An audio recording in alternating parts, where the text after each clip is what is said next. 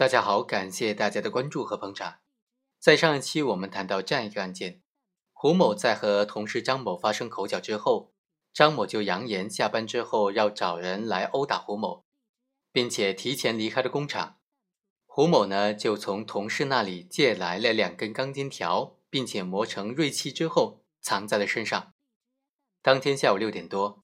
胡某下班之后，张某等人就在公司的门口附近进行等候。在张某指认之后，他们几个人就上前拦截胡某。胡某不从，他们便在胡某脸上打了两个耳光。胡某在遭受到殴打和威胁之后，随即掏出了随身携带的一根钢筋条，直接向邱某等人的胸部捅去，在捅了一下之后，就转身离开了。最后，经过鉴定，邱某是造成重伤的。这个案件的关键点就在于，胡某他在受到威胁之后准备凶器防身，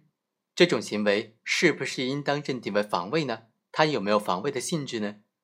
是防卫还是斗殴呢？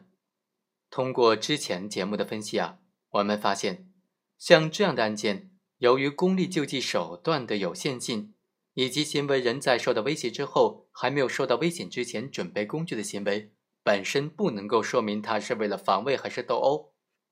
在基于刑法的惩恶扬善的价值取向，像本案胡某这样的行为，不管他是否报告，是否事先准备了防卫工具，以及准备了什么样的防卫工具，都不影响防卫性质的认定。本案被告人胡某的行为该怎么定性呢？最重要的关键还是在于。他在对方打了他两耳光之后，能不能就直接采取这么重大的防卫的措施呢？直接拿钢筋捅向了对方的左胸部呢？像这种，别人打了你两耳光，然后你就捅死了人家，或者把人家捅成了重伤，这是正当防卫还是防卫过当呢？这就直接关系到胡某他究竟要不要坐牢，要不要判刑的问题了。我们来仔细的分析一下。根据刑法规定，正当防卫必须对正在进行的不法侵害进行防卫。但是，刑法和司法解释对于正在进行的不法侵害有没有必须说达到严重的程度，达到多大的严重程度才可以进行防卫呢？法律并没有明确的规定。检察院就认为，胡某在遭受到别人的两耳光这种轻微的伤害，并没有遭受到更大的不法侵害的时候。对他的人身安全呢，他的危险并不是重大，并不是紧迫的威胁，所以不属于正在进行的不法侵害。他本来可以向群众呼救或者逃跑的，但是他却立即掏出了事先准备好的钢筋条，捅刺向了对方，并且导致一个人的重伤，这就属于事前的防卫了，不具有防卫的性质。辩护人就认为，邱某等人殴打了胡某两耳光。这种行为是暴力行为，就属于不法侵害了。胡某捅刺邱某，就是为了制止正在进行的不法侵害，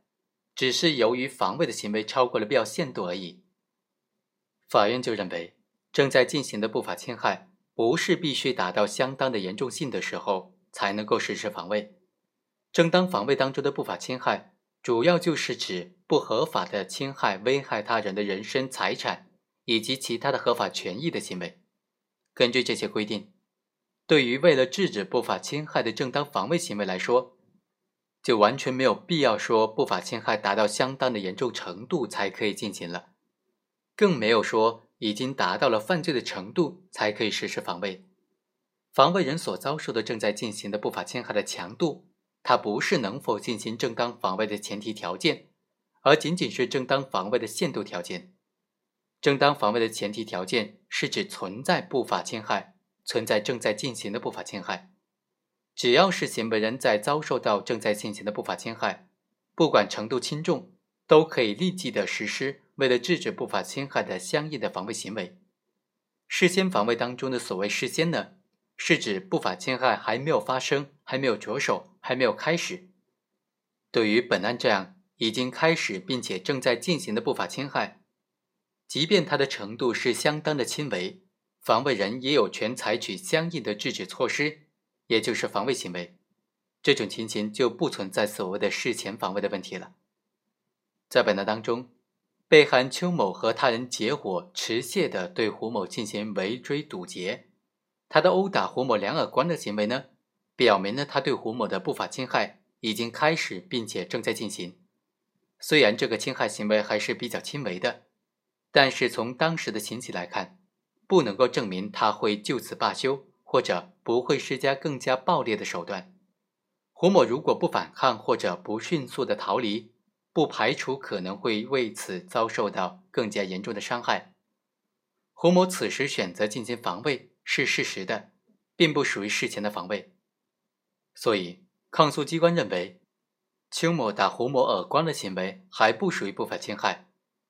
只有持凶器殴打或者将他人打成轻伤以上的行为才属于不法侵害。